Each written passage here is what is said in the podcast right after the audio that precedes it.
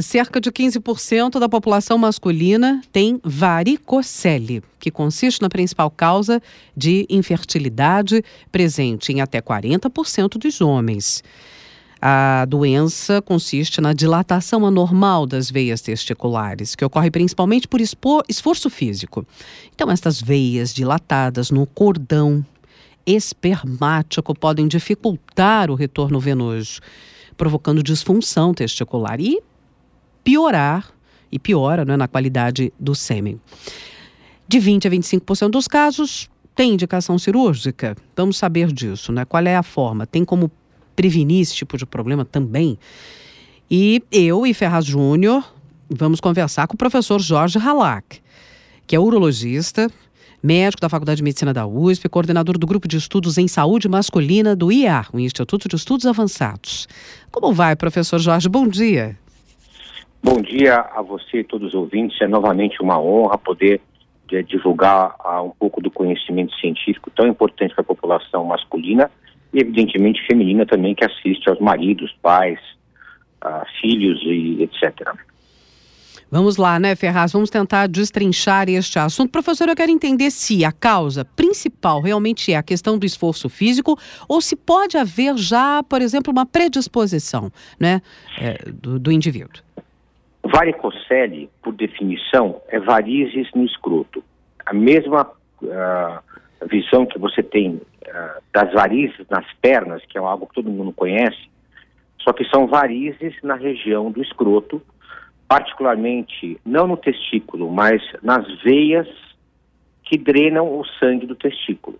Então chama plexo pampiniforme, é o nome técnico correto, e ela não tem nada a ver com esforço físico.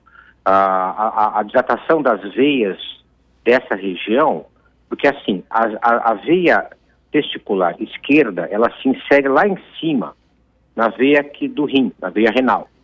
E a veia testicular direita, ela vai lá para cima até a veia cava, que é uma veia muito grande, que drena todo os membros inferiores, a região do abdômen, etc.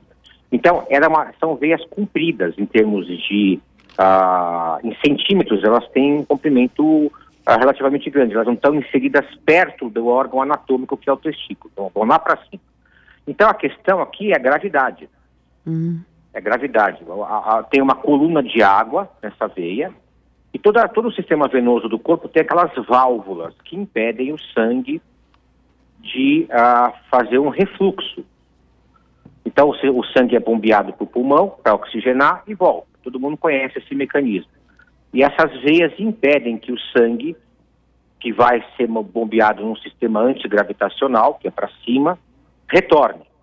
Na varicocele, isso não acontece.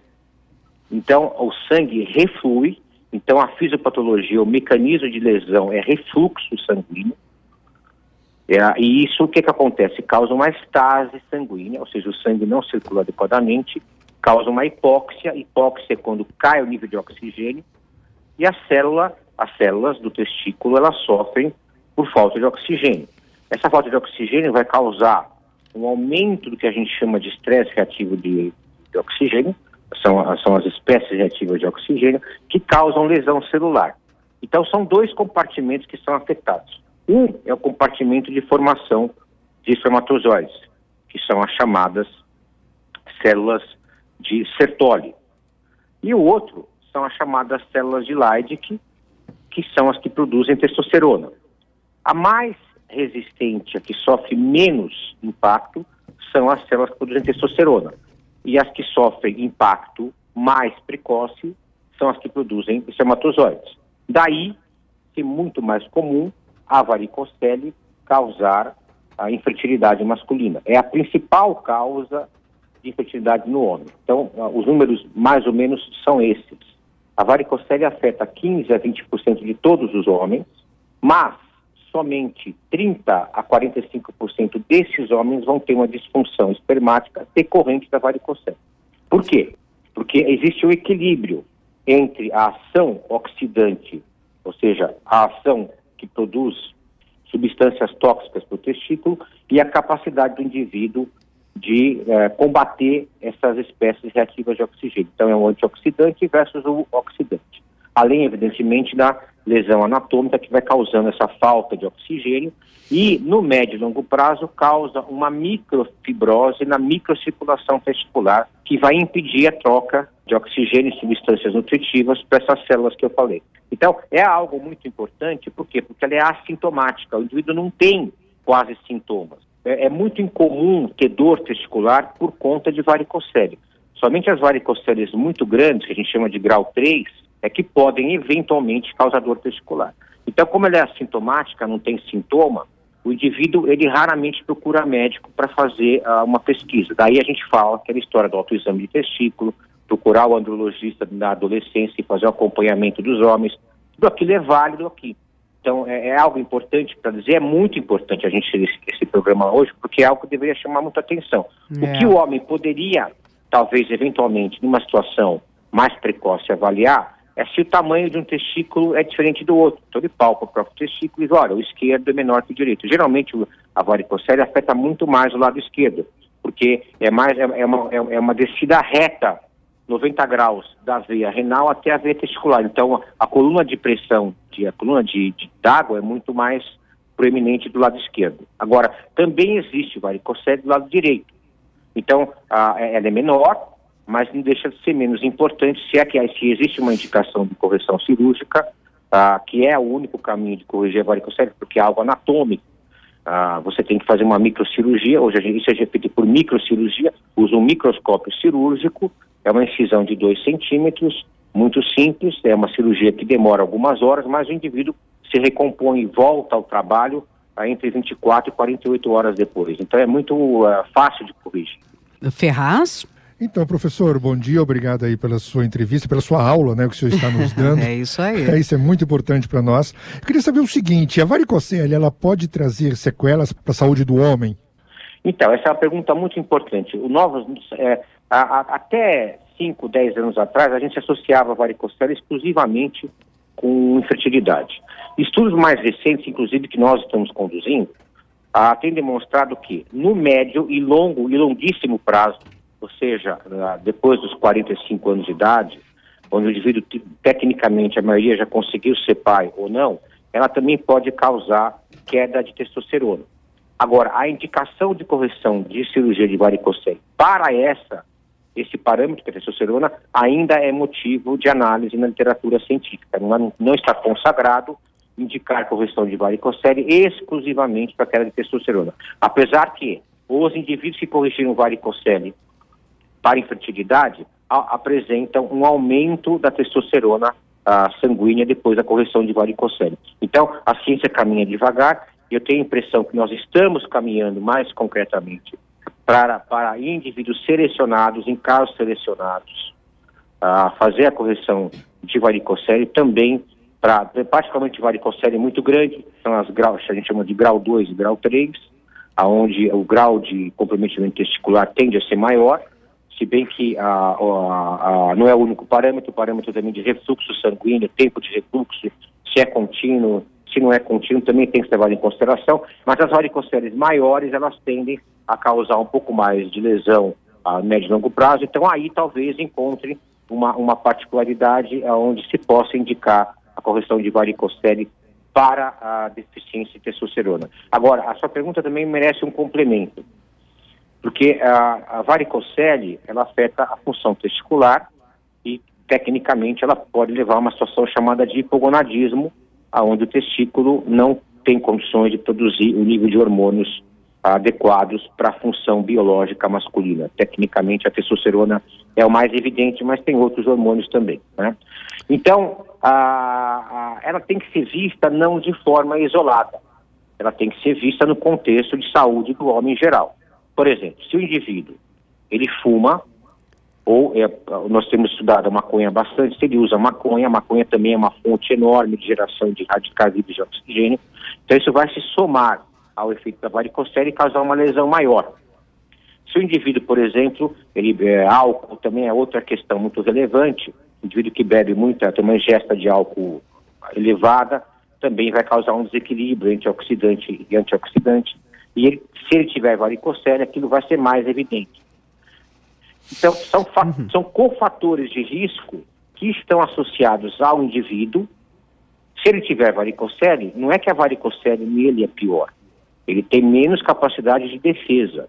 A varicocele, ela está num contexto do corpo dele de situação mais desfavorável. Então, isso tem que ser avaliado. Então, por isso que a nossa abordagem não é só corrigir a varicocele por microcirurgia e falar você está resolvido. Não, você tem que avaliar o indivíduo como um todo. Olha, o senhor tem que fazer exercício físico, o senhor tem que ver a, a sua nutrição, a dieta, a, a, por exemplo, alimentos ultraprocessados em excesso, o que a gente sempre vem falando. É. Ah, indivíduos que, ah, muito refrigerante, também é algo que é muito ruim para esse sistema biológico de ah, oxidante ou antioxidante, e por aí vai. Ou seja, uma mudança ah, moderada, não precisa ser radical, de hábito estilo de vida, já ajuda muito no contexto de você ter mais condições pessoais de combater ah, ah, os os efeitos de qualquer tipo de doença, inclusive da varicocele. Bom, o que o senhor está dizendo é que se ele tem uma saúde geral boa ou razoável, menos complicado a cirurgia resolve. Mas se tiver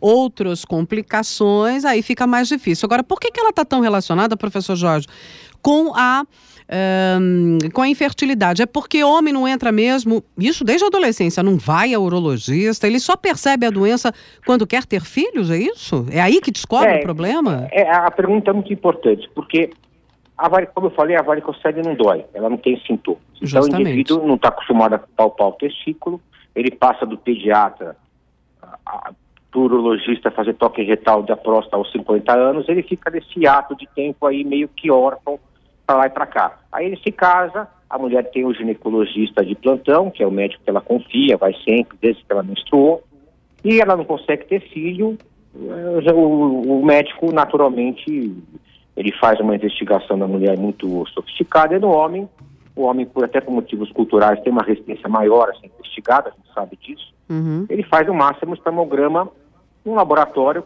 de sangue, que é análise clínica geral, que não tem aquela cultura tradicional de fazer análise do sêmen.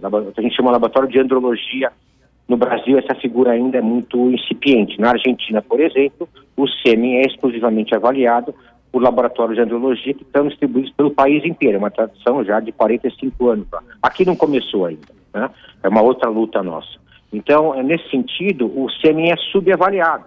E o estamograma que ele faz no laboratório qualquer não tem condições de alcançar um nível de profundidade exigido para dar o diagnóstico de disfunção, de, de alteração do espermatozoide ou não. Para isso tem que, tem que usar alguns testes específicos de função espermática que os laboratórios tradicionais, esses que você vai coletar sangue, não têm condições de fazer, porque não é o ambiente deles, não é o, não é o principal, exige outros, outros critérios de qualidade, de, de, de dedicação e de de, enfim, de conhecimento. Então, a, a varicocele hoje é muito bem avaliada do ponto de vista de espermatozoide. Existem testes que você mensura, mensura perfeitamente o grau de função e disfunção do espermatozoide. Particularmente são dois testes, né? Ou três. Um é o teste de radicais de oxigênio, que nós faz, fazemos de rotina, ou seja, é um teste que você mensura uma máquina que chama-se quimiluminescência, ah, o quanto tem de espécies reativas de oxigênio naquele espermatozoide, naquele líquido seminal, e você verifica se está acima de um certo número, que por acaso é 0,55 vezes 10 a 6, sei lá um número todo que nós fizemos a padronização em 2007 já. Tá? Então, a, a, se tiver acima disso, existe uma lesão dos radicais de oxigênio, e mais importante do que isso, na varicocele em particular, o mecanismo principal da varicocele é que você ejacula espermatozoides imaturos. Ou seja, são espermatozoides que não ficaram prontos para fertilizar o óvulo. E é muito fácil de entender. O espermatozoide, ele passa por mais de 90 etapas para sua formação ser perfeita. Nas últimas etapas dele, ele, ele vai sofrendo um afilamento até ficar aquela todo mundo conhece, a cabecinha com a cauda, etc e tal. Na varicocele, ele fica como se fosse com uma asa de borboleta em volta da cabeça, que é justamente aonde ficam enzimas de energia intracelular para que ele consiga finalizar o processo de amadurecimento. E na varicocele isso não acontece. Ele ejacula os espermatozoides com essa asa de borboleta dos dois lados da cabeça. Então, uhum. a, então a, gente, a, gente, a, gente, a gente no laboratório quebra a célula, você mensura uma substância intracelular nessa asa de borboleta que na célula matura não tem. Então, é, que de coisa. novo. A gente acha novo, que é uma máquina, né, professor? A gente acha que o organismo é uma máquina. O homem acha que está tudo perfeitinho. Ferraz, temos tempo para mais uma perguntinha e, então, e a então. resposta do professor.